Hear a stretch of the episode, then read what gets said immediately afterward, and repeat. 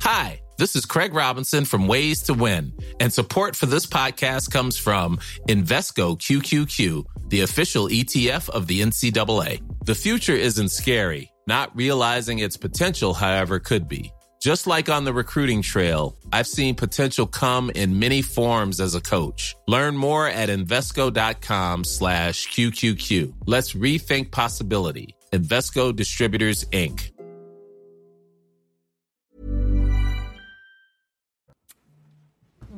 à tous, il est 14h, nous sommes lundi, je suis ravie de vous retrouver. Dans un instant, ce sera le début de la belle équipe, mais avant cela, le journal Nelly Denac. Bonjour Nelly. Bonjour Clélie, bonjour à tous. On est à six jours maintenant du second tour de la présidentielle et c'est bien sûr la dernière ligne droite de campagne pour les deux euh, finalistes. Emmanuel Macron qui lui aussi veut convaincre les euh, indécis. Le président candidat s'est d'ailleurs dit ouvert à un système de proportionnel intégral pour, dit-il, mieux représenter les forces politiques. Il était ce matin l'invité de France Culture. Je vous propose d'en écouter un extrait. Ce, à quoi je m'engage, c'est de mettre en place une commission transpartisane, y compris d'ailleurs avec des forces politiques euh, qui sont présentes au premier tour de la présidentielle et qui ne seraient pas forcément représentées dans des groupes euh, structurés à l'Assemblée et au Sénat. Ce qui est le cas du Rassemblement national aujourd'hui dans l'Assemblée nationale. Et que cette commission puisse proposer un projet qu'on fasse cheminer. On voit bien qu'un consensus se détache pour dire qu'il faut une Assemblée qui représente mieux des sensibilités politiques. Donc plus de proportionnel. Il faut qu'on ait une respiration. Quelle part de proportionnel? Je ne vais pas vous dire ce que moi, à titre personnel, je suis prêt à aller à l'intégrale. Je pense que cette commission doit, entre les formations politiques, trouver les compromis. Autre image, aujourd'hui celle de Marine Le Pen allant au contact des Français à l'occasion d'un déplacement à Saint-Pierre en Auge, c'est dans le Calvados. Et c'était euh, la dernière sortie pour la candidate avant de préparer le débat euh, d'entre-deux tours. Elle va prendre une, une petite retraite afin de le préparer. Un lundi de Pâques sur fond d'élection, donc interview, meeting, déambulation. Les deux finalistes qui tentent par tous les moyens de faire parler d'eux. Les Français y sont-ils sensibles? Écoutez. Pour le coup, moi, euh, non, j'ai pas, j'ai pas encore réfléchi à, à ça. Donc, j'ai pas de, non, c'est pas quelque chose auquel je pense euh, actuellement, non. Honnêtement, euh, j'y pense pas du tout. Je sais pas toi. Euh, non, non, non, ça va. On, a, on essaie justement d'ignorer peut-être un peu plus la situation et de, euh, de, justement changer d'air. Ça fait du bien. euh, L'air de la mer, ça, ça rafraîchit. Non, moi j'y pense pas. Non, non, j'y pense pas. Je sais que ça va arriver vite et qu'il y a le débat mercredi, mais j'y pense pas. Enfin, on y pense quand même un peu, si, il faut le dire. Mais bon, on pense pas qu'à ça, non, euh, on, on fera avec. Hein. Un point à présent sur la situation en Ukraine. Sachez qu'aucun couloir humanitaire ne sera mis en place pour la deuxième journée consécutive. Euh, C'est ce qu'ont confirmé les autorités ukrainiennes aujourd'hui. Kiev accuse la Russie de bloquer et même de bombarder les convois, notamment à Mariupol, comme vous pouvez le voir sur ces images. Et puis Moscou annonce une offensive massive dans la région du Donbass. Volodymyr Zelensky accuse la Russie de vouloir euh, achever et détruire cette région. Dans le village de Zviakogirsk, les Ukrainiens veulent tout faire pour euh, freiner l'avancée russe. Regardez ce reportage signé Geoffrey Defebvre. Avant la guerre, le village de Sviatogirsk dans le Donbass était réputé pour son monastère orthodoxe, aujourd'hui endommagé par les frappes russes. Stéphane, un déplacé, exprime sa lassitude. Je pense qu'on devrait arrêter cette guerre. J'en ai marre. 75 ans, mon Dieu. Dans son café-restaurant, Andri prépare des hot dogs pour ses clients. Avec l'offensive russe qui se prépare dans le Donbass, les membres de la force de défense territoriale ukrainienne ont remplacé les touristes. Pour Andri comme pour les habitants qui sont restés, la guerre est devenue leur quotidien. Au début, tout le monde avait peur parce que le bruit des explosions, c'est très inhabituel, la façon dont ça se passe. Et maintenant, les gens qui sont restés s'y sont habitués, ils l'entendent, mais tout le monde espère que tout ira bien. À 20 km de là, Volodymyr, un membre de la défense territoriale, marche au milieu des ruines du village bombardé de Yatskivka. L'artillerie tire fort, les zones sont divisées et notre artillerie tire à pleine puissance.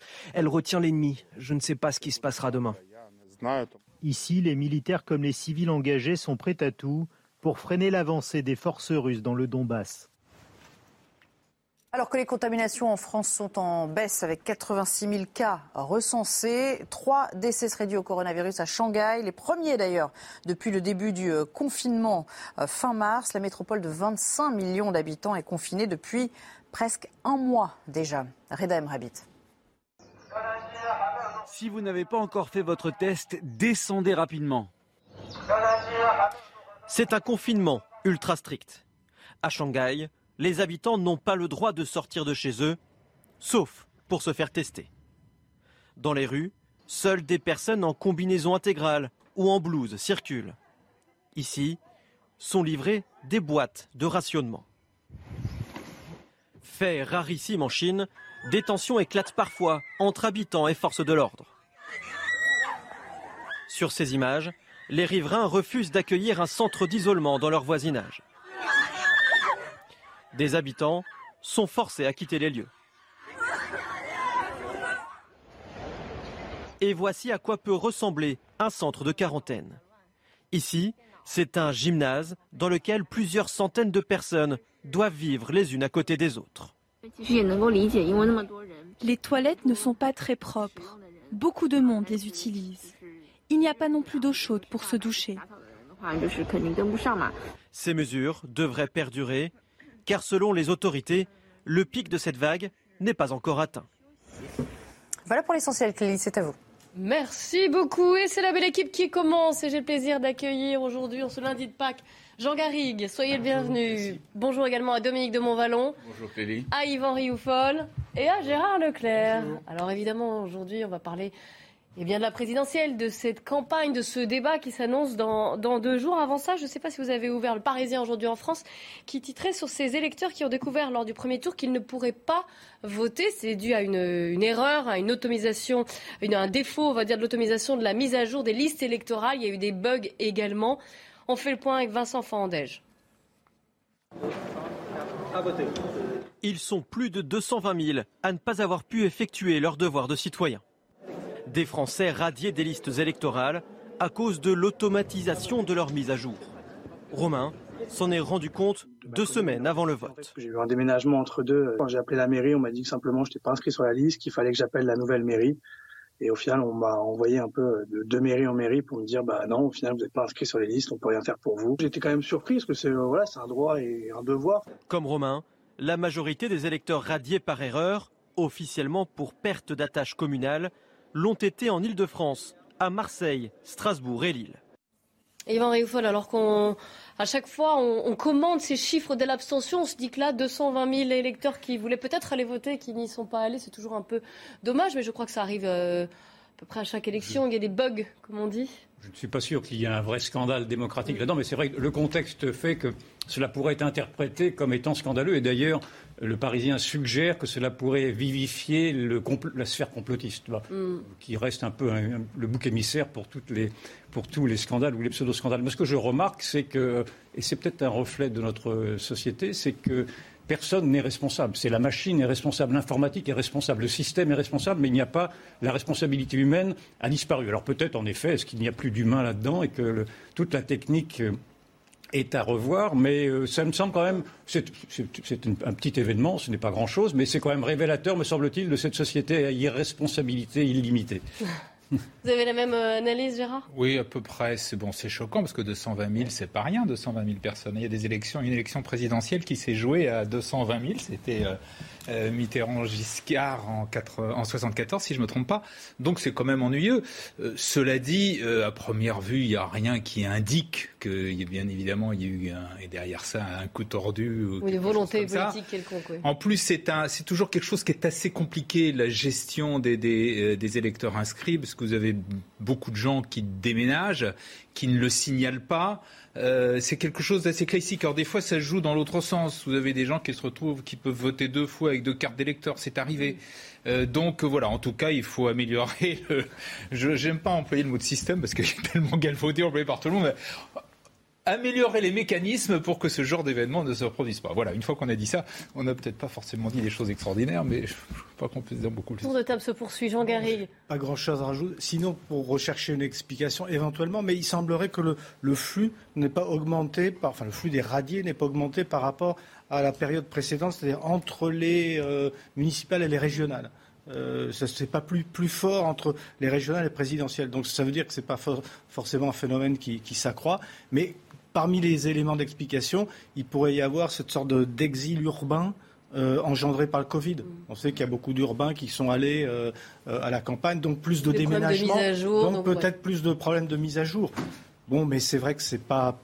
même si le- le- les, flux quantitativement c'est quand même assez important, mais malheureusement c'est quelque chose qu'on retrouve périodiquement et c'est un problème de notre système politique en tout cas. Et enfin, Dominique Ah, de moi, j'aurais pas aimé. Ce fait être, du jour. J'aurais pas aimé être dans les 226 000 euh, qui arrivant. au- Ah oui, on les comprend, on en a entendu qui- un, oui, qui, euh, qui- ils avaient le droit de voter, et finalement, on le leur refuse au dernier moment. Bon, tout ça est tout à fait navrant, et c'est pas. euh, à l'heure de la parano généralisée et répétitive, il n'y a pas. Y a pas il n'y a pas un grand Manitou derrière qui a retiré des, bulletins de vote. Encore aurait-il fallu d'ailleurs qu'ils aillent tous dans le même sens pour, pour que c'est le moindre sens politique. Mais c'est navrant, c'est c'est navrant, voilà. Bon, après ce fait du jour, dans deux jours, cette fois, c'est le fameux débat entre les deux candidats, le débat de l'entre-deux tours. Alors, est-ce qu'il est ou non déterminant? Est-ce qu'il peut faire changer d'avis? On va en débattre. Juste avant, on vous a posé la question. J'attends euh, des, éclair- des éclaircissements des, des deux côtés, quoi. Que ce soit du côté de, de Macron ou du côté de Marine Le Pen. J'ai envie de voir euh, comment se positionnent les idées des uns et les, uns des, les idées des uns et des autres. Euh, convaincus ni par, euh, ni par Emmanuel Macron ni Mar- Marine Le Pen. J'en attends rien parce que euh, le sujet principal dans mon, dans mon cœur, c'est l'écologie et les deux sont très mal placés. J'attends de savoir ce qui va être dit parce que euh, on nous balade à chaque fois, euh, on a des propositions qui ne sont jamais tenues, donc euh, j'attends de voir ce qui va se passer. Rien. Rien du tout. Rien du tout.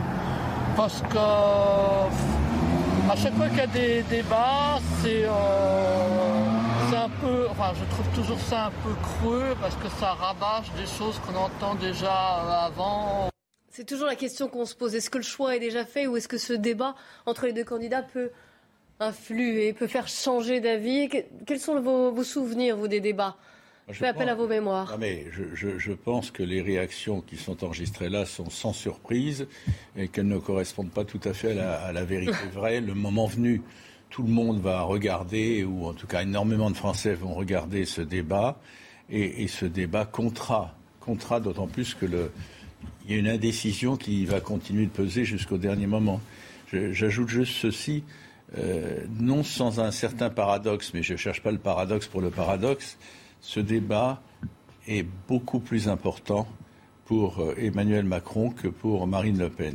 Marine Le Pen en 2017 a été tellement mauvaise, elle a sombré corps et bien, corps et bien, qu'elle ne peut qu'être meilleure. Et peut-être sera-t-elle meilleure que meilleure, on verra. Mais euh, lui, il a besoin, à l'époque, il y avait un élément de nouveauté, euh, on se demandait quel était ce personnage, si jeune, etc. Enfin bref. Et là, il a besoin de se renouveler, de ne pas paraître trop haut. Donc, euh, Et puis, il va devoir défendre son. potentiel- enfin, être interrogé sur le, sur le potentiellement- bilan. potentiellement méprisant, enfin, potentiellement, hein, vécu comme tel, etc. Et euh, il faut qu'il y ait du neuf, il faut qu'il y ait de la vérité. euh, c'est chez- c'est lui d'abord qui va devoir euh, surprendre, au bon sens du terme, les Français. C'est un sacré défi. On va en débattre. Gérard Leclerc. Oui, je crois qu'il y a eu une, euh, dix débats, je crois, depuis que ça existe entre, donc, entre les deux tours. Euh, quand on regarde, en fait, il n'y a jamais eu, me semble-t-il, un, vraiment un très gros outsider qui l'emporte derrière, grâce au débat. En général, le débat ne fait que confirmer euh, les, positions telles qu'elles existent dans les sondages et donc en gros ce que les gens euh, avaient l'intention de voter. Alors, il y a quand même une règle, me semble-t-il, c'est qu'il ne faut pas rater le débat. C'est-à-dire que celui qui, qui le fait bien sans être extraordinaire, par exemple le débat qu'il y avait eu entre euh, Chirac et Jospin, c'était un débat qui était très courtois, etc. Et Chirac, qui était en tête dans les sondages, l'a emporté face à Jospin. Mais il ne faut pas le rater. Ce qu'on retient, c'est ceux qui peuvent rater. Et quand c'est très tangent, c'est-à-dire quand il n'y a pas un favori absolu, là, ça peut jouer. C'était le cas en 74 avec euh, euh, le fameux euh, Vous n'avez pas le monopole du cœur de Giscard. Ça a été le cas en 81 où, au contraire, Mitterrand dit Vous êtes euh, l'homme du, pas- vous n'êtes pas l'homme du passé, ouais. l'homme du passif. Et ça a peut-être été le cas en 2012 avec le fameux euh, moi président, Alain Affort, etc. Voilà, mais vous voyez, c'est quand même des cas et rien ne dit après tout que Ah, sans ça en ces... fait trois quand même. Hein.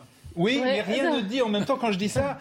C'est pas, on n'a pas non plus la preuve que c'est ces débats qui ont véritablement inversé l'ordre. En revanche, Voilà. ça a marqué évidemment es- les esprits. hein. Il est 14h15, on fait un point sur les faits et sur l'actu. Mathieu Rio. Une enseignante frappée en plein cours par un élève dans un collège de Saint-Denis près de Paris. C'était ce vendredi. L'adolescent en classe de 4e a frappé à plusieurs reprises son enseignante qui lui avait demandé de quitter la salle de cours. Ce sont ses camarades qui ont mis fin à son déchaînement de violence. L'élève a été placé en garde à vue. Un proche de Vladimir Poutine au cœur des négociations en Ukraine.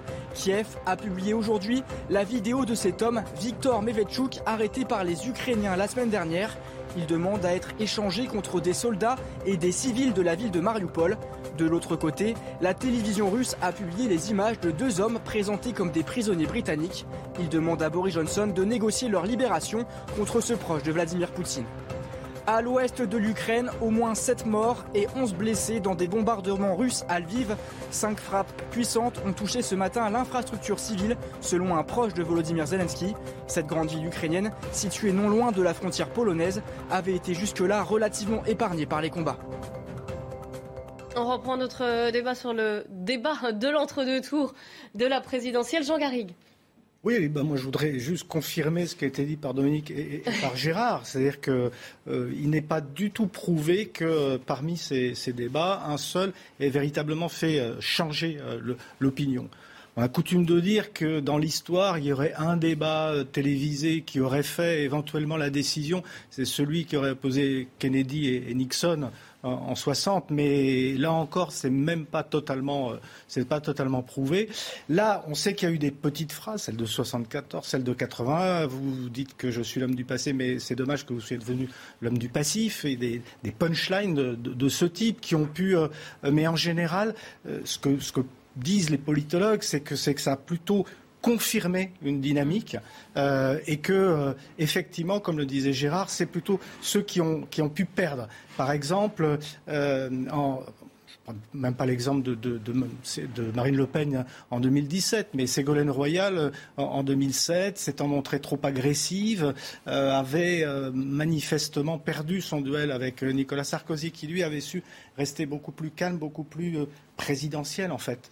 Donc c'est vrai que, que, ce qui peut arriver, surtout quand les candidats ne sont plus si loin l'un de l'autre, comme c'est le cas en 2022, c'est c'est plutôt effectivement la, comment dirais-je, la faute de goût, euh, la faute de la- le, côté euh, ou, la tonalité qui va, euh, qui va choquer les. Et on, peut imaginer d'ailleurs que ça va se faire un peu à front renversé par rapport à ce qui s'était passé en 2017. Bah, c'est ce que je vais vous, poser comme question, puisque, et Dominique de Montvalon l'a si- signalé. Est-ce que là, sera, la patrie ne sera-t-elle pas plus dure pour Emmanuel Macron, puisqu'il y a le bilan à défendre? Elle sera beaucoup plus dure parce qu'il a d'abord il part avec un handicap. Quand vous avez un bilan à, à- comment dirais à défendre, c'est ce qui s'est passé pour Nicolas Sarkozy. C'est c'est un handicap et c'était pareil pour Valéry Giscard d'Estaing en 1981. Et puis parce que Marine Le Pen depuis elle a aussi elle s'est beaucoup améliorée. Elle a on voit bien qu'elle a elle a poli son image que c'est plus du tout cette image un peu agressive qui était celle de 2017. Au contraire et elle travaille beaucoup. Moi, je, je regarde dans son discours de- d'entre-deux tours, elle travaille beaucoup ce discours de cette image de, de sérénité, finalement de, de favorite. Et C'est elle ça a modéré son projet. Et elle a modéré son projet. Donc, ça sera effectivement beaucoup plus compliqué pour Emmanuel Macron. Yvan Réaufol.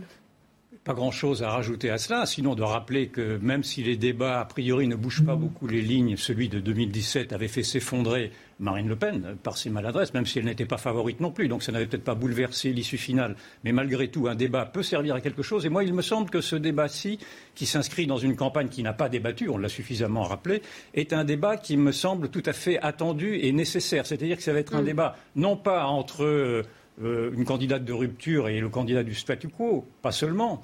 Ça va être également un débat de civilisation. Et c'est le président, de la, le, président candidat lui-même qui l'a rappelé hier avant-hier, pardon, euh, dans son discours, de son discours de Marseille, en disant qu'il y avait maintenant un choix de civilisation à faire et que ce- cette élection sera un référendum sur des grands sujets de société, un référendum sur, l'Union européenne, un référendum sur la société, un référendum sur euh, le climat, etc. Et donc il va y avoir là un enjeu qui va dépasser très largement les discours très émollients que l'on a connus depuis maintenant, euh, que l'on a supportés depuis trois mois, c'est-à-dire de se contenter de dire de, de l'une qu'elle était du, euh, de l'extrême droite et de l'autre qu'il était du, de, de l'establishment. Et donc, je pense qu'au contraire, ce, ce débat-là euh, peut, peut, aider les incertains. On en a vu beaucoup là qui, qui se baladaient sur les plages aujourd'hui. J'étais très surpris de voir à quel point ils étaient indifférents à cette campagne. Non, mais c'est peut-être aussi parce que cette campagne a, a rendu indifférent. Et donc, je crois que Emmanuel Macron est de ce, des deux est celui qui prend le plus de risques. Parce qu'en effet, vous avez raison, il, défend, il va défendre un bilan. Et tandis que Marine Le Pen a quand même cet avantage très confortable de n'avoir jamais été aux affaires et donc de pouvoir se permettre de, de critiquer sans avoir à se justifier elle-même de ses solutions. Et donc, euh, ça peut lui donner un avantage dans une situation qui est malgré tout très, très incertaine. J'entends que les sondages donnent 45, 55, 46, 50, etc.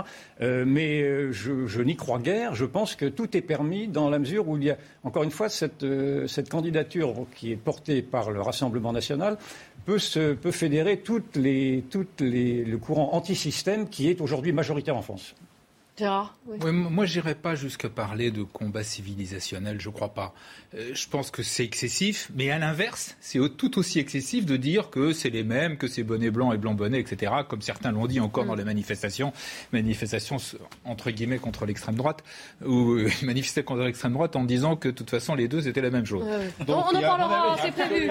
C'est prévu, vous inquiétez pas, c'est au programme. on va revenir hein, sur ces manifestations. On fera le comparatif d'ailleurs avec 2002. Un peu cohérent. Il y a de vraiment des différences fondamentales et profondes entre Emmanuel Macron et euh, Marine Le Pen, que ce soit sur l'Europe, que ce soit sur la société, que ce soit sur les solutions économiques, enfin surtout. Cela, cela dit, j'irai pas jusqu'à parler de, de combat civilisationnel. Le choix civilisationnel, c'est pas moi qui en parle. C'est oui. le président. Hein. Oui, mais j'avais. Oui, c'est le droit de ne pas être d'accord avec le ah, Oui, oui, d'accord. je, je rétablissais pour savoir si c'était de, de, mon cru ou pas. Non, non, je citais le candidat. C'est pourquoi on est on est en droit d'attendre un, un, débat de qualité parce que effectivement on n'a pas eu de, de, véritable débat pendant cette campagne et parce que effectivement s'opposent deux visions très euh, très contraires de d'abord de ce qu'est de, de l'Europe, de ce qu'est euh, l'identité française, de ce qu'est euh, la, la, transition écologique. Ça, ça me semble vraiment quelque chose qui est de plus en plus prégnant, je l'espère, pour amener les jeunes à s'intéresser à. Chacun s'en revendique, en tout cas, on en reparlera. Oui, mais, hein, mais... mais, il y a des vraies différences euh, là-dessus aussi. Donc, euh, ce serait bien qu'on puisse avoir du, une clarification euh, pour le plus grand nombre, puisque on sait que c'est un événement quand même qui en principe, euh, polarise un peu les, les, Français. Donc ce sera, voilà, moi, moi j'attendrai quelque chose où on puisse vraiment voir s'opposer deux, deux visions de, de la société et de notre avenir. Dominique de Montvalon J'espère ne pas choquer. Je vais faire une comparaison footballistique. Il y avait hier un grand match. Classico. Le Classico PSGOM, qui, peu importe le résultat, il a été d'une médiocrité insigne, une ambiance atone. Et euh, tous ceux qui en attendaient quelque chose en sont repartis au minimum, pour être poli, bredouille. Alors on peut craindre ça. Mais quelque chose me dit que ça va être intéressant cette fois. Que ça va être intéressant et pour une raison. Et pour une raison, euh, plusieurs raisons, mais une, qui me frappe énormément. Le match n'est pas joué. Le match n'est pas joué. Et je, pense que les, macronistes, euh, c'est leur problème. Je crois à lire certaines déclarations qu'ils le font un peu moins depuis quelque temps, ont intérêt à ne pas être, à ne pas triompher avant l'heure ou à ne pas afficher des succès avant l'heure. Mais en plus, ils ont non seulement intérêt psychologiquement, mais c'est la vérité. Il y a une possibilité, il y a une possibilité dans le contraste des deux projets et étant donné euh, les deux personnalités en cause qui sont à ce point contrastées qu'une sorte de choix arrive, il y a une possibilité que le résultat ne soit pas ce que certains imaginaient comme acquis d'avance il y a encore trois mois.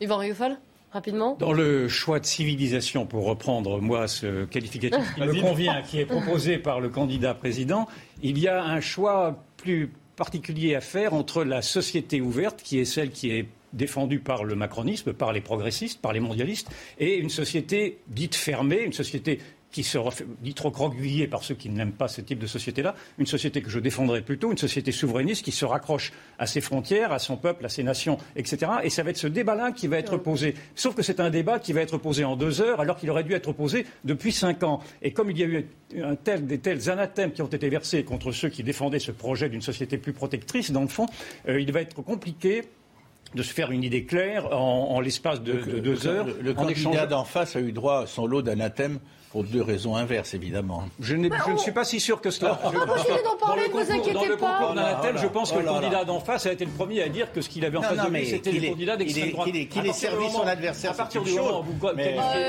On marque une petite pause, on marque une pause, mais bien sûr qu'on continue d'en parler. On parlera également, on reviendra sur quelques polémiques du week-end, notamment celle déclenchée par Mourad Boudjelal. Restez bien avec nous sur CNews. Il est 14h30 dans un instant le débat de la belle équipe qui reprend, mais avant cela le point sur les infos. Mathieu Rio.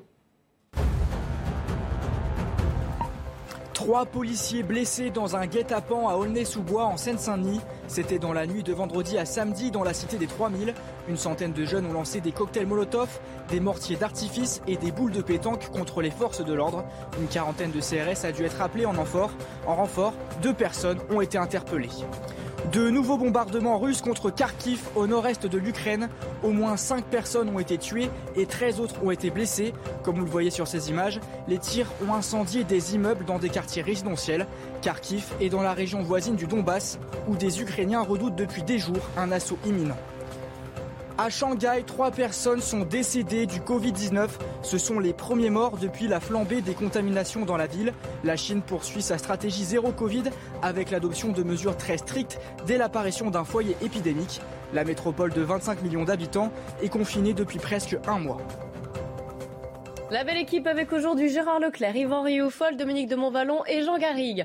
Alors cette campagne de l'entre-deux tours, avec cette polémique ce week-end, on va revenir un petit peu sur les, événements. Euh, Mourad Boudjelal, homme d'affaires, ancien rugbyman, soutien d'Emmanuel Macron, il a créé la polémique puisqu'il a pris la parole lors du meeting du président candidat, c'était à, à Marseille. Et là, il a taclé assez violemment les électeurs de Marine Le Pen. Écoutez-le. À toute cette jeunesse, tous ceux qui pensent que, effectivement, nous sommes le résultat d'une génétique, tous ceux qui pensent que lorsqu'il y a un délinquant, on pense que c'est d'abord le résultat d'une génétique, pas d'un parcours social, pas d'un parcours culturel ou éducatif.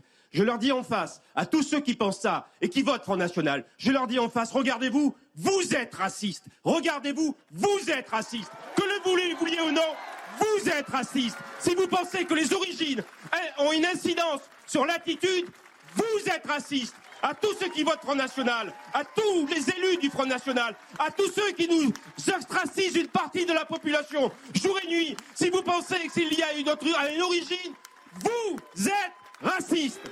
Marine Le Pen qui a réagi hein, sur les réseaux sociaux, elle accuse donc Mourad Boudjelal qui a un temps dirigé le club de rugby de Toulon d'avoir insulté, je cite, des millions de Français. Je demande solennellement à Emmanuel Macron de condamner ses propos intolérables, de cesser sa campagne de mensonges envers l'opposition. Est-ce que vous avez été choqué quand vous avez entendu ces, euh, ces phrases et ces mots de Mourad Boudjelal euh, en plein meeting Gérard En tout cas, je ne pense pas que ce soit la bonne façon d'aborder la, question. Euh, oui, c'est vrai, il ne faut pas non plus faire jouer les les, les, outragés. Il y, a, il y a de la xénophobie, il y a du racisme parfois euh, en politique, il y a des arguments, des choses qu'on entend qu'on ne devrait pas entendre. Euh, mais il y a des élus, il faut le dire, des élus du Rassemblement national qui ont été condamnés, etc. Mais de là à traiter tous, les, tous ceux qui votent pour le Rassemblement national ou qui appartiennent au, Rassemblement national d'être racistes, c'est totalement absurde. D'une façon générale, je ne pense pas que l'intérêt de, euh, de, la Macronie soit d'attaquer Marine Le Pen sur l'extrême droite. Il vaut mieux tout simplement l'attaquer sur ses projets, sur ses idées et là, on le disait tout à l'heure. Pourtant, ça a été un peu le cas. Vous vous souvenez-vous, la semaine dernière, on l'a d'ailleurs commenté, Emmanuel Macron, qui dit que, le, que Marine Le Pen, c'est le vrai visage, on va voir le vrai visage de l'extrême droite. Il a attaqué sur ce oui, point Oui, oui, il le fait. Je, moi, je ne suis pas sûr que ce soit le meilleur angle d'attaque. D'ailleurs, je pense qu'il y a beaucoup de gens qui comprennent plus très bien ce que c'est, etc. Et surtout, c'est beaucoup plus intéressant d'y de, de, aller projet contre projet, que ce soit tout ce qu'on le disait tout à l'heure sur l'Europe, sur la, même le, pouvoir d'achat, sur le, la politique étrangère, sur la transition énergétique, etc. Tous les opposent. Donc, euh, restons là-dessus, me semble-t-il.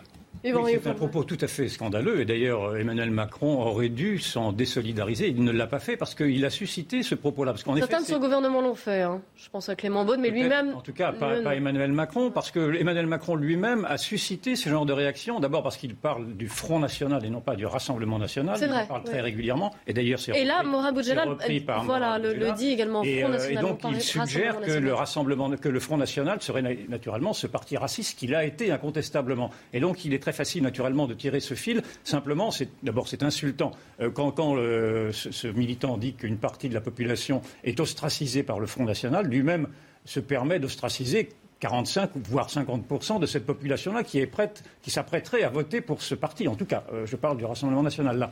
Donc, euh, il dit c'est une insulte, c'est même un propos incendiaire, c'est même un propos de guerre civile. Si vous voyez, ah, à ce point. Ben, écoutez, quand vous, quand vous désignez la moitié de la population comme étant raciste, euh, cela veut dire que vous rentrez directement en conflit avec elle. Et donc il y a une, une immaturité, une, une, euh, je pense une irresponsabilité à tenir ceci, mais simplement c'est tenu dans une sorte de, de, de permis euh, de, de juger l'autre. Au, au, au, prétexte que ce monsieur-là et le président de la République et tout, et tout ce camp serait du camp du bien et qu'il aurait la morale à déverser sur les autres, en ne voyant pas qu'à travers ce, ce, vote de rupture qui est celui qui se profile, il y a toute une souffrance qui devrait être entendue. Donc ces gens-là sont sourds, sont sourds et aveugles à la souffrance de ces gens-là. Voilà, c'est ça ce qu'il faudrait comprendre, qu'ils comprennent en tout cas. Jean-Garry Alors, pour être précis, si j'ai bien entendu ce que disait M. Boudjelal, il nous dit pas que tous les électeurs du Rassemblement national sont, sont, racistes, il condamne ceux qui sont racistes et qui votent euh, Rassemblement national, ce qui est un tout petit peu euh, différent. À tous ceux et... qui votent Front National, regardez-vous, vous êtes racistes. Non, oui, mais euh, là vous ne citez que la fin de sa... Et il a scandé ensuite plusieurs fois. Moi j'essaye de, de, de, regarder, là, parce que tr très souvent dans les médias, on tronque, on, on charcute, bon, bref. Mais vous l'avez entendu, je vous ai sur, passé l'extrait. Oui, et vous, là vous avez vraiment donné l'extrait en son intégralité, et donc il me semble que c'est un tout petit peu différent de, de, de, dire tous les électeurs du Rassemblement national sont racistes. Bah, vous Cela étant dit, vous savez quoi, on va, le, on va, non, on va le réécouter. Non, non, mais on va oui, le réécouter comme fait ça. une petite sera... référence à la génétique, mais euh, il on va, le, on va, le, on va, on va le réécouter seraient... si c'est possible. Écoutez bien, vous allez voir. Oui, on va, on va le réécouter bien en tendant l'oreille. Euh...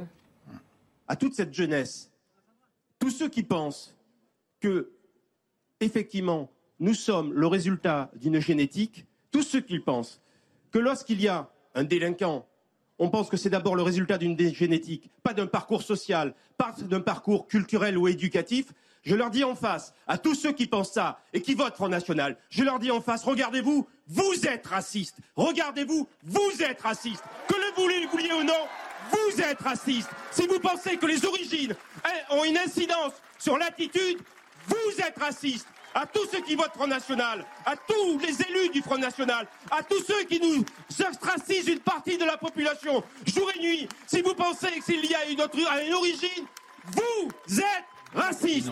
Je, je, Alors, oui, donc tous ceux qui votent Front National, excusez-moi. Non, non. Oui, mais précisément. Ouais. Il dit à tous ceux qui du pense, Front National voilà. qui, qui pensent pense que. que Donc c'est quand même voilà, différent. Un problème avec l'origine. Il faut être précis.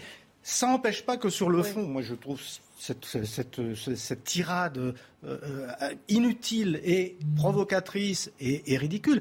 Mais euh, très clairement, ce, ce qu'il dit sur le fond, si on l'écoute bien, n'est pas totalement erroné. Je veux dire qu'il y a certainement parmi les électeurs du Front National des gens qui sont xénophobes, qui, qui des, des relents de racisme. Il y a eu des conseillers de Marine Le Pen, on pense à Frédéric Chatillon, etc., dont le, le, le parcours politique laisse quand même un petit, un petit peu à désirer. Donc ça, c'est une réalité. Mais là encore, comme le disait Gérard, je pense qu'il y a bien d'autres manières d'aborder le, discours de, Marine Le Pen, de, pied à pied sur chacun des, enjeux dont elle, dont, elle parle, sur sa vision de la société, et surtout ne pas insulter les électeurs du, Rassemblement national, qui sont des, Français comme les autres, qui ont leurs idées, qui voilà. Mais je le répète, si on regarde bien là encore, euh, il ne dit pas elle, vous, les électeurs du Rassemblement, vous êtes raciste. Non, mais. Si, si, il le dit, je, malgré tout, il le dit quand ah, même. Bah, Excusez-moi, on, a, on a repassé la phrase. Alors, tous, y a... les, tous les électeurs du Front, tous les électeurs du Front National sont dit. Non, Donc non, il prend un petit. J'entends bien votre propos, en effet, il y a une petite, une petite nuance, mais ouais.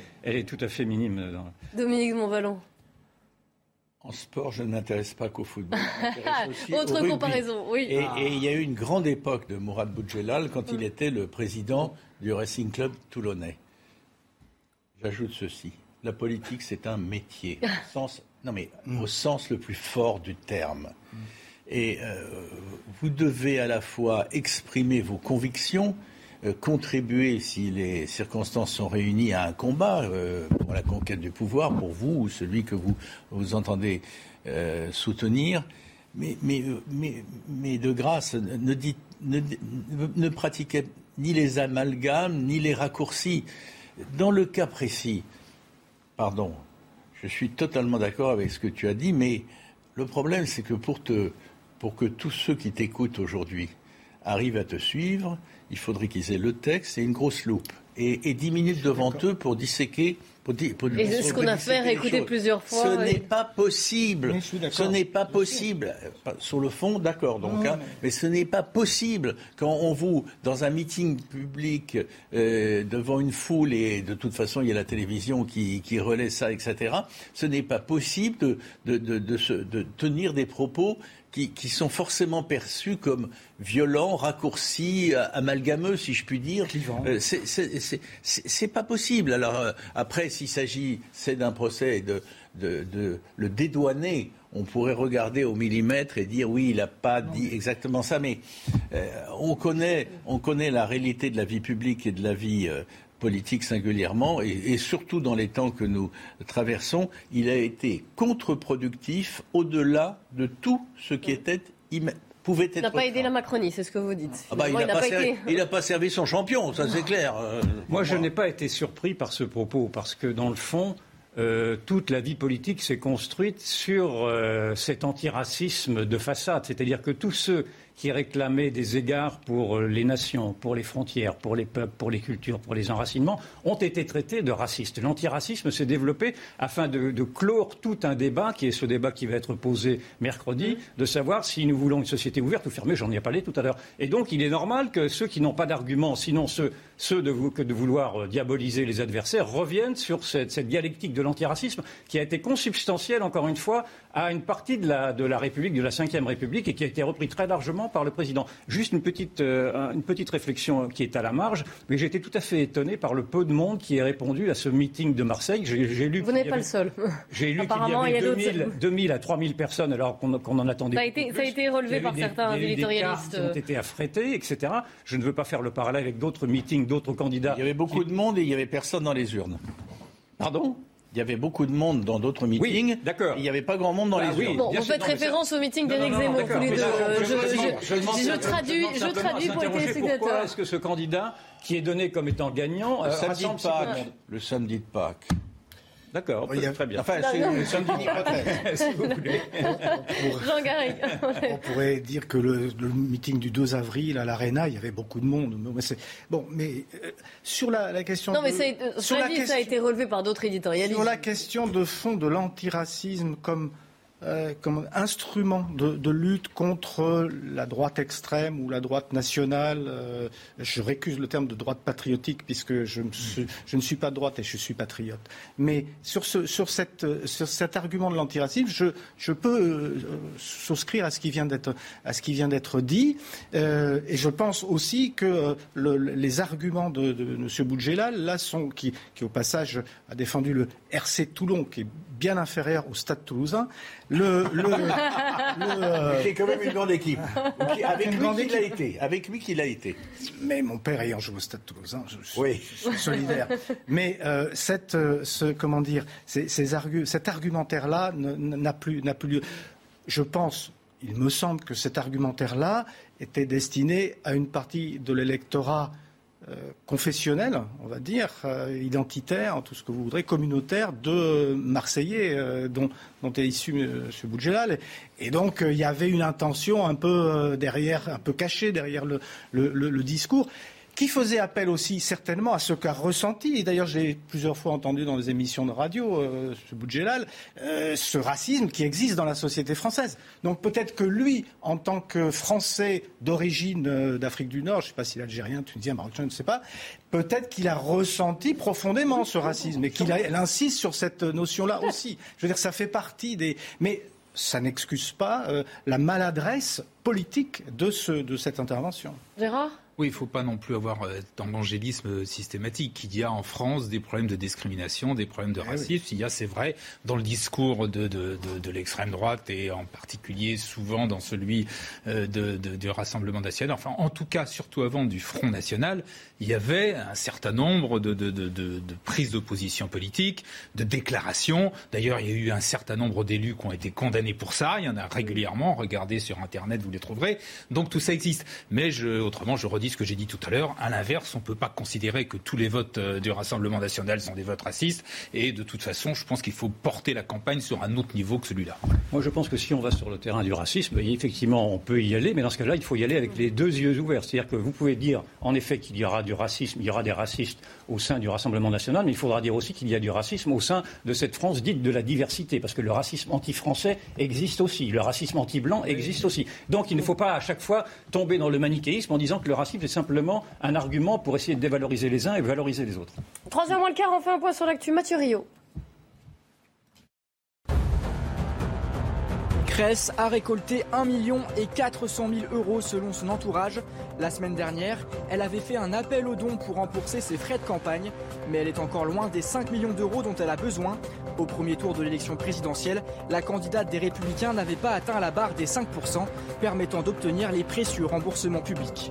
Face au Covid-19, les États-Unis annoncent un sommet mondial pour mettre un terme à la pandémie, annonce cet après-midi de la Maison-Blanche. La réunion doit permettre aussi d'anticiper les menaces sanitaires futures. Cette rencontre aura lieu en virtuel le 12 mai. En Ukraine, aucun couloir humanitaire ne sera mis en place aujourd'hui pour la deuxième journée consécutive. Annonce de Kiev ce matin, l'Ukraine accuse la Russie de bloquer et de bombarder les convois. Vous voyez sur ces images l'étendue des dégâts à Mariupol. Les civils ne pourront donc pas évacuer la ville aujourd'hui.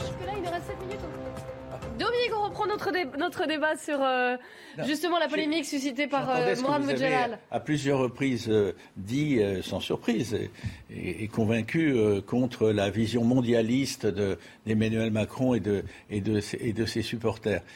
Alors, en boutade, mais sérieuse. Votre référence implicite ne peut pas être Boris Johnson puisqu'il a quitté l'Union européenne. Votre référence pour Marine Le Pen, c'est au fond la Hongrie. Euh, vous êtes hongrois, hongrois de, d'adhésion, de, conviction et de politique. Est-ce que je me Non, je vous laisse non, répondre. Je, alors, si je pour aller sur votre terrain, je dirais plutôt que j'avais en perspective l'élection de Trump, parce que l'élection ah, de Trump en 2016, mais là, je me situais en, en Europe. Il faudrait non, mais bien... pourquoi pas Orban Mais je pourrais, si vous voulez, pour pour vous faire plaisir, aller sur ce terrain-là. Mais c'est, moi, j'avais. Ah, on est, on est en Europe. Que dans, dans les oui, dans les, oui, on est on est on est le, on est en Occident. Je, je, je pense qu'il y a des similarités très très très qui flagrantes entre l'électorat de Trump et, et la manière dont il a pu gagner les élections en 2016, précisément en affrontant ce front euh, du appelons-le le système, c'est-à-dire cette coalition entre les ah, médias. On a déjà dit que médias, ce mot finance. était galvaudé. Mais... Non, c'est pas, pas galvaudé, ça existe le système. Les, les, les, médias, la finance, etc. Enfin bon, tout ce monde qui s'est coalisé contre lui, et malgré tout, qu'il a fait gagner parce que l'on s'est rendu compte à ce moment-là que le peuple ne craignait plus les élites. Et je pense que c'est ce même phénomène euh, d'accoutumance. Ok, pour la référence à Trump, mais il y a une mais, perdante et, et quand on est en Europe, c'est l'Europe. Pour revenir sur ce terrain de Orban, moi je ne suis pas de ceux qui fustigent Orban. Je vois bien que non, non, Orban bien a des défauts bien compris, dans son libéralisme, mais je pense que le, le courant porteur aujourd'hui, le courant presque révolutionnaire, est le courant du réveil des peuples. Et le courant du réveil des peuples passe en effet par le, une, une, une, réhabilitation de la nation, de, de, de des frontières. Une je ne me suis pas complètement trompé. Non, et l'Europe telle que nous la connaissons, elle sera la grande perdue. Alors, mais, et je pense que l'Europe telle que vous la connaissez, telle que vous la défendez, d'une Europe supranationale, ne, non, non, non, pas supranationale. ne correspond pas exactement à, à ce courant que l'on voit euh, non, non, mais on est d'accord. Mais je, je on vous est parle comme un observateur. Je, là, mais, ne porte pas de jugement. mais moi aussi, moi aussi. Voilà, on est d'accord. L'Europe Puisque c'est clair entre vous et puisque les positions sont bien définies. C'est bien celle qui est défendue par euh, Emmanuel Macron. On le dit. Je crois que c'est bien les positions sont bien définies. Je vous propose un jeu comme on a perdu un petit peu de temps et que vous savez que chaque seconde compte en télévision. Je vais vous passer quelques déclarations, vous allez me dire ce que vous en pensez. Vous savez que là, aujourd'hui, autant pour Emmanuel Macron, il était plutôt dans les médias. Marine Le Pen, elle, était en déplacement à Saint-Pierre-en-Auge, c'est dans le Calvados, une commune où elle est arrivée en tête au premier tour avec 35% des voix. Écoutez ce qu'Emmanuel Macron en a dit sur ce déplacement. J'ai eu des phrases très maladroites où j'ai et des phrases très souvent décontextualisées. Euh, parce que, vous savez, moi j'ai une caractéristique, on le voit dans cette campagne où la candidate d'extrême droite se planque du peuple. Et beaucoup d'ailleurs de gens, je le dis, hein, qui, prétendent défendre le peuple ne vont jamais à sa rencontre. Et d'ailleurs, faites bien l'examen, ils les galvanisent ou ils galvanisent leurs euh, électeurs et leurs supporters, mais on les voit rarement discuter avec des gens qui ne pensent pas comme eux. Et d'ailleurs, ce serait intéressant de voir comment ils réagissent quand ils sont avec des gens qui ne sont pas comme eux. Ils ont une violence verbale, parfois physique, qui surprendrait. Moi, j'ai toujours été au contact comme candidat et comme président. Pendant cinq ans, j'ai toujours été au contact. Et je vais, c'est vrai, au contact des gens qui ne pensent pas comme moi pour comprendre, pour me frotter. Et parfois, comme dans une discussion comme ça, à portée de, euh, citoyenne à citoyen, euh, on peut avoir des, moments, quand on les décontextualise, qui semblent terribles, mais je récuse complètement les procès qui ont été faits parce que le vrai mépris, c'est de se protéger du peuple, c'est de ne jamais y aller. Ce qui, est l'inverse de ce que j'ai fait pendant cinq ans et de ce que je fais pendant cet entre-deux tours. Et dans cette lignée, Gabriel Attal euh, a expliqué que Marine Le Pen faisait une campagne en charentaise. Voici la réponse de, de la candidate. Et comment Gabriel Attal dit, vous faites une campagne en charentaise? Oui, c'est pas très délicat, mais ils ne sont pas beaucoup, il faut bien le dire, dans ce second tour. Euh, ils sont plutôt outranciers, ils sont plutôt euh, insultants, ils sont plutôt euh, injurieux. mais écoutez, moi, je trouve ça très bien, les Charentaises. Voilà. Alors, cet échange, vous en pensez quoi? Tour de table, rapide. C'est assez malin de la part de Macron. C'est vrai que Marine Le Pen va dans des, là, les deux derniers endroits où elle est allée, Saint-Rémy euh, sur, euh, sur Havre et Saint-Pierre euh, sur Auge. C'est deux endroits où elle est arrivée en tête au premier tour. Et c'était vrai aussi, elle l'a pas fait, on l'a jamais, on l'a jamais vu, on l'a pas vu en tout cas beaucoup, face véritablement à des populations très hostiles. Euh, de ce point de vue-là, c'est vrai. C'est vrai que Macron est allé à Denain, qui avait voté justement pour, euh, pour euh, Mélenchon et Le Pen devant lui, etc. Là, sur le reste, sur ce qu'il dit, il lui est arrivé aussi d'aller dans des réunions qui étaient, disons, très gentilles et bien organisées. Ça lui arrive aussi. C'est ce que, j'allais vous dire. Bon, bah, alors, Yvan, puisque vous avez commencé. Non, mais je trouve ça très vain. Parce que, en plus, j'ai horreur du moi-je, moi-je qui revient régulièrement. Ah oui, mais alors là, c'est. Oui, mais il pourrait peut-être éviter ceci parce que c'est quand même une de ses caractéristiques de, de, de, ce, de ce. Vous pensez que Marine Le Pen le fait moins Je pense qu'elle le fait. J'en sais rien, mais il me semble qu'elle le fait moins. Et en tout cas, de Marine Le Pen, on a, on a vu que pendant ces deux ans-là, elle avait quand même ce que l'on dit labouré le terrain, c'est-à-dire qu'elle était précisément au contact des gens, même si elle ne rameutait pas les caméras quand elle rencontrait les gens. Tandis que le président, peut-être par sa fonction naturellement, mais aussi peut-être par, par une sorte de posture qu'il a lui-même une posture de, prévalence par rapport au petit peuple. Il n'a pas été non plus très régulièrement au contact des gens. Et quand il y va, c'est effectivement avec cette, position de surplus et avec des caméras derrière lui. Donc je trouve que c'est un procès facile. Jean Garry moi, il me semble quand même que Emmanuel Macron est quelqu'un qui, qui, aime ça et qui est très souvent allé au contact, y compris de la contradiction. Force est de constater que c'est moins le cas de, Marine Le Pen. Mais ce qui m'intéresse, moi, là, c'est plutôt la, tonalité. C'est-à-dire que c'est intéressant de voir une tonalité assez, euh, comment dire, offensive d'Emmanuel Macron, qui est pourtant le, favori de la, compétition, et, de voir Marine Le Pen qui se, qui se campe dans une situation de, citadelle un peu agressée, de, victimisation. Et elle a raison, parce que c'est quelque chose qui a payé tout au long de, la campagne. Et c'est amusant de voir un peu ce, front renversé, parce que euh, ce n'était pas le cas en 2017, c'était un petit peu l'inverse. Et c'est là qu'on voit bien qu'un président qui défend un bilan est dans une situation comme ça de, défense et qui le conduit à, être plus agressif. Dominique de Montvalon. Ce que dit Emmanuel Macron sur le fond n'est pas faux, mais euh, à mon avis, c'est complètement inefficace. Hein, C'est pas du tout ça qu'attendent les Français, même dans le registre bien connu de euh, l'échange de, de boutades. Euh, non, il faut faut que le niveau s'élève un peu et de part, et, de part et d'autre. Je pense qu'il donne des armes, en effet, je, en, vous écoutant, je pense qu'il donne des armes à sa concurrente en disant qu'elle fait une campagne en charentaise. Parce que, c'est Gabriel Attal qui l'a dit, oui. Euh, Gabriel Attal. Parce qu'en fait, je pense que les, les, Français sont, sont, inquiets, en effet, de l'issue de ce scrutin, parce qu'on voit très bien qu'ils, s'ils renversent la table, ils vont casser la vaisselle. Et donc, ils sont prêts à, casser la à, renverser la, à renverser la table, mais en, en, en, restant, en restant en charentaise. oh là là, Mais donc, il y a ce paradoxe, je pense, je, je le résume comme parce ça. que les Français ne restent pas en charentaise quand même tous. Et en- Pardon. Euh, on va continuer d'en parler, on, on continuera notre, notre- Non, mais ce petit jeu de réaction euh, aux déclarations d'ailleurs. Ils ont accepté cet ordre sanitaire-là. Enfin, c'est un Oui, enfin, Ah Ah, non, vous n'ouvrez pas ce débat-là, s'il Non, vous mais plaît, il y en non, a non, mais d'autres. C'était pour on illustrer. Le fait qu'il ne s'était pas révolté jusqu'au bout. On reste ensemble, évidemment, et je vous dis, on continuera notre petit, petit jeu. Je vous ferai réagir à quelques déclarations marquantes de ce week-end. Et puis, on parlera, on comparera aussi les manifestations de 2022 qui ont eu lieu ce week-end et celles de 2002, d'ailleurs. Restez bien avec nous sur CNews. À tout de suite. Bienvenue sur CNews, il est 15h. Alors, avant de reprendre le débat de la belle équipe, on fait un point sur les infos avec vous, Nelly. Bonjour Clélie, bonjour à tous. C'est bien sûr la dernière ligne droite avant euh, le second tour. Après une pause euh, pour le dimanche de Pâques, Marine Le Pen est de retour sur le terrain. Elle était dans le Calvados aujourd'hui où elle s'est rendue sur le marché de Saint-Pierre-en-Auge. Elle a profité de l'occasion pour échanger avec les habitants et puis elle a enchaîné avec une interview accordée à nos confrères de France Bleu Normandie. Et elle l'affirme, si elle est élue, elle formera un gouvernement avec, dit-elle, le meilleur de la droite et de la gauche. Je ne veux pas d'exclusive. euh, je ne veux pas. Je me moque complètement euh, des appartenances à tel ou tel mouvement politique. Je constituerai un, un- avec mon premier ministre un gouvernement qui sera un gouvernement entièrement euh, au service euh, des Français. Euh, et il y aura des gens qui viendront très certainement de la droite et très certainement de la gauche. Et c'est tant mieux parce que c'est aussi ça mon objectif prendre le meilleur de la droite et le meilleur de la gauche. Les militants d'Extinction Rébellion occupent toujours les grands boulevards à Paris. L'opération baptisée Inévitable Rébellion a pour but de remettre l'écologie dans le débat public. À une semaine maintenant, enfin six jours même, euh, du euh, second tour, des bottes de foin et des barricades, vous le voyez, bloquent la circulation des boulevards de Bonne Nouvelle et Saint-Denis, et ce depuis samedi. Enfin, un zoom sur le prix des carburants en France. Euh, les euh, tarifs qui repartent légèrement à la hausse. Le litre de gazole, par exemple, coûte en moyenne 1,85€, euh, soit 4,7 centimes de plus en une semaine. 1,80€ pour le samplon 95 et 1,85€ pour le samplon 98. Voilà pour euh, l'essentiel. Place au débat. Merci Nelly, on vous retrouve à 15h30 pour 90 minutes info. La belle équipe avec aujourd'hui Dominique de Montvalon, Jean Garrigue, Yvan Rioufol, Gérard Leclerc. On va continuer notre petit jeu des déclarations et vos réactions. Vous avez entendu dans le journal de Nelly, Nelly pardon, Marine Le Pen qui disait mais moi je veux un gouvernement ouvert et de droite et de gauche. Forcément, ça rappelle une, une autre phrase, évidemment, une autre expression.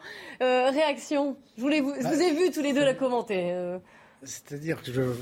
Et de droite et de gauche pour Emmanuel Macron, et puis elle. Et de droite pareil. et de gauche également pour Marine Le Pen. Quand même, j'ai quelques. Non, elle n'a pas dit ça exactement. C'était le meilleur de la gauche et le meilleur de J'ai la droite. quelques difficultés à imaginer le meilleur de la gauche acceptant de siéger dans un gouvernement de Marine Le Pen. Ça me paraît un le meilleur de la droite. Même le meilleur de la droite. Enfin, ça dépend ce qu'elle appelle meilleur.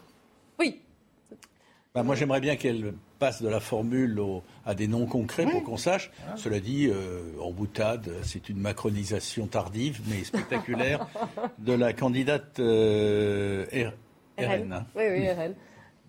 Bah, Gérard le, petit souci, c'est que pour l'instant, il n'y a, pas eu pratiquement pas un ralliement euh, ou un soutien venant de la droite ou venant de la gauche à Marine Le Pen. C'est voilà, ce qui, ce qui est quand même déjà ce qui préjuge euh, mal de, de, de la. Ce gouvernement ouvert. Oui, oui, oui. Enfin, moi, j'en aimerais bien, effectivement, si elle nous, euh, nous dit qui, mais pour l'instant, elle n'a pas cité un seul nom. Donc, c'est compliqué. Oui, mais c'est, je, je ne peux que- que- qu'approuver ce- ceci. Pour l'instant, on ne sait pas. En effet, elle a une ouverture d'esprit qui, qui déstabilise tous ceux qui pensaient qu'elle était de droite et simplement de droite. Donc, quand elle dit qu'elle peut être et et de gauche et de droite, euh, pourquoi pas? Moi, je veux bien la croire. Mais on attendrait maintenant de- d'avoir des personnalités. Pour l'instant, on ne les voit pas se précipiter. Alors, peut-être a-t-elle des sans, sans doute a-t-elle des contacts en sous-main, je n'en doute pas. Mais quel est le meilleur de la gauche? En effet, pour l'instant, on le cherche. Écoutez, on, va, on verra bien. Bon, Pourquoi pas? À, à gauche, il y mais a- vous avez une gauche souverainiste qui peut très bien Mais oui, mais- euh, Oui, alors justement, ce que je vais dire, à gauche, vous avez un homme qui porte le souverainisme, qui est Jean-Pierre Chevènement, et qui soutient Et- Emmanuel Macron. Voilà, alors, se demande où. Mais on sait qu'elle est. On, on sait qu'elle qu'elle a. On sait euh, parce que ça a été dit par des proches qu'elle pense à Montebourg, par exemple. Est-ce que Montebourg, qui est Mais quasiment mort-vivant ac- politiquement, va renaître acceptera avec euh, l'instant, avec euh, Marine le Pen Ah mais on attend qu'ils disent non. Non, mais vous savez, si, dans l'hypothèse où Marine Le Pen gagne cette élection, bah, c'est une hypothèse que l'on peut poser malgré tout, on peut imaginer tout de même qu'il y ait beaucoup de, candidats à vouloir la rejoindre, au, nom même d'une union nationale et d'un, d'un- d'un sau- d'un- d'un sauvetage de la France, si je puis dire. Mais alors, encore faudrait-il ensuite que les élections législatives lui permettre d'avoir un, gouvernement qui soit effectivement à droite et à gauche parce qu'il y aura un premier gouvernement euh, après son intronisation, mais, ensuite, après les législatives, il faudra en tenir compte. Euh, a priori, un Premier ministre, c'est le chef d'une majorité parlementaire. Voilà, ça, pose quand même des, problèmes. En tout cas, ce qui est spectaculaire dans cette phase finale de la campagne du second tour, c'est l'évolution de, de, Marine Le Pen. Maintenant, on est à, elle, elle, prône, on verra qui, on verra si elle en est capable, un gouvernement avec le meilleur de la droite, le meilleur de la gauche. Et là, il y a toute une série d'évolutions. J'attends de savoir ce qui va se passer dans trois ou quatre jours avant le second tour. Alors, autre évolution, celle d'Emmanuel Macron sur l'écologie. Ça ne vous a pas échappé que ce samedi à Marseille, long plaidoyer sur euh, l'écologie. Et il a donc, il dit avoir entendu le message des électeurs au premier tour. Et il a promis de nommer un Premier ministre, je cite, directement chargé de la planification écologique, qui était un concept, enfin, qui est un concept qui emprunte, voilà, à Jean-Luc Mélenchon. Écoutez euh, Emmanuel Macron. La politique que je mènerai dans les cinq ans à venir sera donc écologique ou ne sera pas. Et donc, pour placer l'écologie au cœur du nouveau paradigme politique, comme au XIXe siècle, ou face aux défis éducatifs, Jules Ferry, était à la fois président du Conseil et ministre de l'Instruction publique. Mon prochain Premier ministre sera directement chargé de la planification écologique. Et donc le ministre de la planification énergétique aura pour mission de faire de la France la première grande nation à sortir du gaz, du pétrole et du charbon. C'est possible. Et nous le ferons.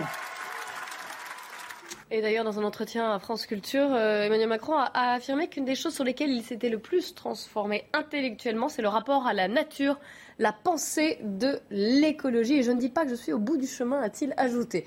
Alors, tour de table en, en réaction. Il y, a des, il y, a des, miracles, c'est Pâques, donc euh, voilà. euh, oui, bien bon, sûr. gros clin d'œil évidemment aux électeurs gros de clin gauche. mais je pense que d'une part, il faut après tout peut-être qu'il a pris conscience, au-delà de la de, oui. de, la, de la nécessité crédit, politique de voilà d'aller davantage vers euh, l'écologie environnement qui était hélas la grande absente de toute la première partie de, de la campagne présidentielle. Deuxièmement, d'un point de vue politique, là aussi, ça lui permet de véritablement s'opposer frontalement à Marine Le Pen, parce que là, s'il y a une chose qui est claire, c'est que Marine Le Pen en en a à peu près rien à faire que donc elle, elle a clairement dit qu'elle allait euh, arrêter les éoliennes, voire les démonter, faire un moratoire sur le solaire, qu'elle n'appliquerait pas les directives européennes sur le tout ce qui concerne l'environnement, etc., que l'accord de Paris, il ne faudrait pas que ça change le mode de vie des Français, etc. Enfin bref, là clairement, il n'y a rien dans son locale, programme. Une production locale, production locale, revanche, tout ce que vous. Oui, mais pas, pas en revanche, parce que production locale, ça ne suffit pas à, à, à faire une, une, politique écologique et environnementale. Donc là-dessus, je pense que oui, politiquement, en tout cas, il a eu raison. Oui, euh, on est vraiment dans la drague lourde, là. On est presque dans, oui, oui. dans du harcèlement euh, écologique, si je puis dire. Euh, avec cette réserve qu'on avait déjà vu ça, il me semble, en début de mandat, où il s'était dit également écologiste, puis il l'avait oublié, parce qu'il avait même amendé le programme nucléaire, il avait retardé, il avait même fermé des centrales ouais. pour, pour, flatter, comme il dit, il parle de, de, de, flat, de la flatterie du, du monde écologique. Je pense que c'est un terme qui n'est pas tout à fait adéquat, mais qui correspond bien à sa perspective électoraliste. Moi, j'y vois beaucoup d'insincérité, mais en même temps, c'est le jeu, naturellement. Il a des voix à draguer. Euh, c'est aux écologistes de juger s'il est sincère ou pas. Je pense que le procès qui est fait à Marine Le Pen de dire qu'elle n'est pas écologiste n'est pas tout à fait exact. Il faudrait, euh, il faudrait argumenter davantage, parce que Hervé Juvin, qui est celui qui est pressenti pour être le ministre de l'Environnement si elle est présidente, est quelqu'un qui a beaucoup pensé, le, est un intellectuel, qui a beaucoup pensé le localisme, justement, avec les circuits courts, avec toute cette économie euh, qui, permettait, qui permettrait précisément d'éviter des, gaspillages d'énergie, etc. Enfin bon, je ne vais pas exposer son, programme que je connais d'ailleurs assez peu, mais, qui existe en tout cas. Et l'écologie, n'appartient pas, simplement aux écologistes, d'autant plus que les écologistes euh, ont derrière cette, ce programme écologique une perspective politique qui est beaucoup plus euh, désarçonnante pour. Pour un, pour un, libéral ou pour euh, quelqu'un qui penserait que l'écologie ne doit pas faire d'autre politique qu'une politique de, de, la nature. Dominique de Montvalon. Si on se fie, euh, pour connaître euh, ce que représente l'écologie euh, chez les Français, au score du, du candidat euh, Europe Écologie Les Verts, et c'est vrai euh, dans beaucoup d'élections précédentes, on va dire que Emmanuel Macron se bat sur le sommet de Marseille euh, contre des moulins à vent, si je puis dire, et qu'il a bien tort d'accorder à l'écologie. L'écologie, c'est central. Je ne sais pas si c'est toujours premier, mais c'est central pour la quasi-totalité des électeurs. Chacun en a sa définition, chacun en voit un degré de priorité qui est extrêmement variable. Moi, je pense qu'il euh, a eu euh, totalement raison d'aborder ces sujets et maintenant, on le jugera, on le jugera au pied de l'arbre. Oui, deux, choses. Bon, la, première, c'est, j'en ai parlé tout à l'heure, il, me semble que c'est effectivement très important de, mettre l'écologie euh, ou de remettre l'écologie au cœur de, cette campagne, notamment par rapport à l'électorat des jeunes, dont on sait qu'il est fortement abstentionniste, et par rapport à ce qui manifestement est le, tropisme de leur engagement. Je veux dire que c'est autour de, de ça que manifestement, on l'a vu, y compris dans l'électorat mélanchonien, que, drague Emmanuel Macron, il y a euh, cette, idée-là de, la transition écologique. Donc ça me semble important de, l'avoir remis en, vigueur. Et, de manière objective, c'est vrai que le programme, je, viens de regarder les programmes des deux candidats, le programme d'Emmanuel Macron est beaucoup plus euh, euh, volontariste dans ce, dans domaine, euh, multiplié par 10 le solaire, 50 parcs éoliens, plein de choses, beaucoup plus volontariste que celui de, de Marine Le Pen. Voilà, c'est Alors, on va comparer les, deux, les, les, programmes des deux candidats, mais sur le thème de l'insécurité cette fois. Ce week-end, deux événements à noter. Déjà, un face-à-face très tendu entre des groupes de jeunes et des forces de l'ordre. C'était vendredi soir à Aulnay-sous-Bois. Le syndicat de police unité SGP dénonce un manque de moyens sur ce secteur. Et puis, il y a eu aussi cette euh, enseignante qui, qui, qui a été agressée par, euh, par, euh, par un élève. Dans son collège de Saint-Denis. Alors, on a choisi de comparer les programmes des deux candidats sur le thème de l'insécurité. Le président sortant l'affirme, s'il est réélu, il mettra en place davantage de mesures pour lutter contre l'insécurité. À commencer par le doublement d'ici 2030 du nombre de policiers et de gendarmes sur le terrain. 3000 agents supplémentaires pourraient être alors déployés dans nos rues. Ce seront beaucoup plus nos policiers, nos gendarmes qui iront chez, nos concitoyens pour un conseil, une plainte, parfois une audition. Autre axe fort du projet d'Emmanuel Macron, la lutte contre les violences familiales. En cinq ans, le candidat souhaite doubler le nombre d'enquêteurs dédiés à ces affaires. Enfin, Emmanuel Macron veut frapper fort contre les cyberattaques. Il propose un plan d'un milliard d'euros comprenant notamment la création de 1500 postes de cyberpatrouilleurs. Face à lui, Marine Le Pen. La candidate compte faire de la sécurité une priorité de son quinquennat. En matière pénale, j'instaurerai le principe de la certitude des poursuites, des sanctions et des peines, avec le recours aux peines courtes dès la première infraction grave, même pour les mineurs. Les étrangers et les clandestins délinquants seront systématiquement reconduits chez eux. En parallèle, la candidate du Rassemblement national propose la création de 40 000 places de prison supplémentaires en cinq ans. Elle prévoit pour ce faire d'allouer un budget d'1,5 milliard d'euros par an de plus pour la sécurité et la justice avec la création de 7000 postes de policiers et gendarmes. Alors, réaction, Gérard Leclerc. Pour le coup, là-dessus, il y a beaucoup de, quand même de points communs sur l'idée on met davantage de policiers, on est euh, une justice plus ferme, etc. Euh, chez, pour, juste un point sur, chez Marine Le Pen, euh, je pense qu'elle a tort sur l'idée de, de, de, supprimer tout ce qui est aménagement de peine, etc. et les peines planchées. Enfin, je, je, trouve que c'est pas la solution. En revanche, je lui donne raison sur l'idée de peine de prison courte euh, pour les donc y compris pour les, les mhm. premiers délinquants. C'est quelque chose qui sur lequel ont travaillé un certain nombre de spécialistes. Je pense à Boer par exemple. Ça se fait à l'étranger et c'est peut-être quelque chose qui est une, une partie de la solution pour montrer dès le départ que quand il y a une faute grave qui est commise, eh bien il peut y avoir une sanction très lourde. Je suis d'accord avec Gérard. Les, les, les, deux euh, programmes vont dans le même sens. Euh, plus de policiers, plus de magistrats aussi, plus de places de prison. C'est le désavantage pour Emmanuel Macron étant qu'il a un bilan à présenter par rapport à mm. ça et que donc on peut lui faire grief de ne pas avoir été euh, assez loin. Et les vraies différences, effectivement, reposent plutôt sur la question des, peines planchées, etc., sur lequel moi, j'ai écouté beaucoup de débats là-dessus. Euh, les, juristes ne sont pas d'accord les, uns avec les autres. Donc voilà. Euh, mais sur, sur l'esprit, on va vers de toute manière plus de sécurité dans les deux programmes. Yvan Il y a tout de même un caillou dans la chaussure du président, c'est son garde des Sceaux, euh, M. Dupont-Moretti, qui, parle, qui, parlait de sentiments d'insécurité et qui pensait que, qui, qui soutenait que l'insécurité n'était pas telle qu'elle était décrite par les chiffres. Alors on fait dire tout ce que l'on veut aux chiffres, mais en tout cas, les chiffres qui apparaissent aujourd'hui montrent quand même une, augmentation très sensible des agressions contre les personnes, des cambriolages, etc. Donc il y a une insécurité qui est flagrante aujourd'hui et qui, montre que le bilan du président, en tout cas sur ces cinq ans, et c'est sans doute là-dessus que portera le débat mercredi, montre que le, laxisme, malgré tout, est dans cette politique. Alors maintenant, comme vous, je me, je me félicite en effet d'entendre Macron dire qu'il faut davantage de policiers, davantage de juges, etc. Maintenant, c'est des paroles. Dominique de euh, Moi, ce qui me frappe dans l'ensemble de la campagne électorale euh, qu'on aura vécue, y compris euh, avant le premier tour, même s'il y a eu donc quelques impasses, c'est qu'au fond, il y a une immense majorité de Français, sûrement plus des trois quarts à mon avis, qui veulent que soit renforcée l'autorité de l'État. Et à partir de là, on peut le faire de différentes façons, mais ce, ce sentiment est puissant et il est au pouvoir de personne de faire semblant qu'il n'existe pas. 15h15, on fait un point sur euh, l'actu Mathurio. 226 000 électeurs radiés des listes électorales par erreur. C'est une information de nos confrères du Parisien. Au premier tour, certains Français ont eu la mauvaise surprise de découvrir qu'ils ne pouvaient pas accéder à l'isoloir au moment de voter, une conséquence de l'automatisation de la mise à jour des listes électorales et de bugs informatiques. Une église orthodoxe russe détruite par un incendie hier à Paris. À ce stade, la piste d'un incendie accidentel est privilégiée. Les fidèles de l'église Saint-Séraphin auraient mis feu à des tissus en voulant allumer des bougies pour préparer l'office. L'intérieur de la petite église a été entièrement détruit sans faire de victimes. En Russie, 200 000 emplois sont menacés à Moscou à cause des sanctions occidentales. Déclaration aujourd'hui du maire de la capitale russe. En cause notamment le départ de certaines entreprises étrangères.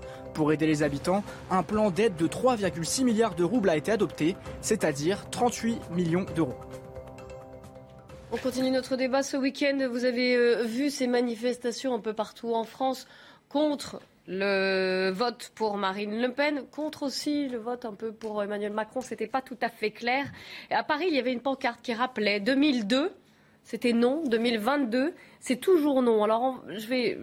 Je me tourne vers vous, savoir vos, réactions, ce que vous en pensez, ce comparatif 2002-2022, est-ce que c'est toujours la même chose Sachant que, et regardez euh, ce carton, comme on dit, avec les chiffres de, des manifestations de 2002 et celles de 2022. Vous voyez qu'on n'est pas du tout sur le même ordre de grandeur. Jean Garrigue. Bah, il y a une explication euh, majeure qui est euh, le, changement de nature de, l'opposant. Je veux dire que Marine Le Pen, c'est pas Jean-Marie Le Pen. Euh, et que la perception qu'on se faisait à l'époque de, Jean-Marie Le Pen était une perception, je dirais, catastrophique ou cataclysmique. Marine Le Pen a su habilement dédiaboliser son image. Et sincèrement, je n'ai pas de raison d'en douter. Ce, qu'elle propose est d'une autre nature. Si on y ajoute euh, euh, ce, mouvement de, rejet euh, des politiques qui, s'est focalisé sur, Emmanuel Macron depuis cinq ans, on voit bien que la, situation est, très, très, comment très différente de celle de, de 2002. La gauche aussi a, beaucoup évolué. C'est une gauche qui, à l'époque, était quand même dominée encore par le Parti socialiste. Aujourd'hui, qui est une, gauche protestataire dont un certain nombre d'éléments sont plus dans l'abstentionnisme que dans la, lutte contre le, le Rassemblement national. Donc voilà, on est dans quelque chose de très différent. Moi, j'ajouterais juste en insistant, en 2002, j'ai vécu ça évidemment comme journaliste, en, 2002, il existait un parti socialiste, excusez du peu, il, était même extrêmement puissant. Et il existait une droite républicaine, toujours pleine de contradictions, mais qui était euh, capable de, gérer le pays. Et c'était eux qui appelaient à manifester. Alors, il y a tout ce qui a été dit, je suis tout à fait d'accord, le monde n'est pas le même, mais euh, ça explique les choses. Quand c'est l'extrême gauche qui ou l'ultra gauche qui appelle à manifester, c'est éventuellement violent, c'est forcément court. Yvan oui, euh, bah, en fait, c'est deux mondes qui n'ont plus rien à voir, en effet. Euh, d'abord parce que ça a, mais ça a été dit, euh, Jean-Marie Le Pen n'est pas sa fille, donc on voit bien l'évolution considérable qui a été celle qui a été portée par euh, Marine Le Pen à son parti et à son mouvement, et donc d'autant que c'est un mouvement qui rentre en résonance aujourd'hui avec ce que l'on voit apparaître dans les sondages et qui montre que trois quarts aujourd'hui des électeurs français seraient prêts à des votes protestataires, à des votes de rupture, à des votes anti-système. Et elle est devenue, par la force des choses, par l'élimination de Mélenchon qui était également, et par l'élimination de Zemmour et de Dupont-Aignan, étudiants, etc., qui étaient également des, des, des, Vote anti-système, contestataire des votes protestataires, elle est devenue le, le, le, le symbole de ce vote-là. Le, le- elle Refuge centralise- des protestataires. Elle centralise ce vote qui est un vote presque potentiellement révolutionnaire. Alors une révolution charentaise, pour reprendre son, son argumentaire, mais tout de même une révolution. Réac. Oui, c'est. Vous disiez que le mot d'ordre c'était en, en 2022 comme en 2002. Non, justement, tout ça a été dit. et Je suis tout à fait d'accord. Ça n'a plus rien à voir. La- la- les manifestations à l'époque étaient euh, spectaculaires. Elles étaient, elles, elles rassemblaient des, des, euh, des, des- des gens très différents, etc. Contre le, Le Pen. À l'époque, ça avait été un choc terrible hein, que Jean-Marie Le Pen se, se au- pour le deuxième tour. Là, aujourd'hui, personne ne s'étonne que Marine Le Pen soit au second tour. On ne peut pas effectivement mettre sur le même plan, euh, même s'il y a des idées qui restent communes. Enfin, c'est pas la même chose, euh, Marine et Jean-Marie Le Pen. Euh, donc voilà. Moi, ce qui m'a un tout petit peu agacé dans la manifestation d'hier, outre le fait que certains disent non, attention à l'extrême droite, et donc on ne votera ni pour l'un ni pour l'autre, ce qui est déjà un peu bizarre. Autrement, il y a d'une part ait des violences, c'est toujours insupportable dans une manifestation, et deuxièmement qu'il des slogans genre la mascarade électorale, etc. Je trouve ça euh, dangereux dans une démocratie. C'est des anards. Oui, mais c'est souvent des anards. Merci beaucoup à tous les quatre. On va évidemment continuer de, de parler de cette campagne d'entre-deux tours et du débat qui sera mercredi soir entre les deux candidats. Nelly Denac et ses invités vont euh, justement en parler, revenir sur l'organisation de ce débat et qu'en attendent les Français. Ce sera l'une des questions posées dans cette émission. Alors restez bien sur CNews. Nous on se retrouve demain 14h. Très bon après-midi.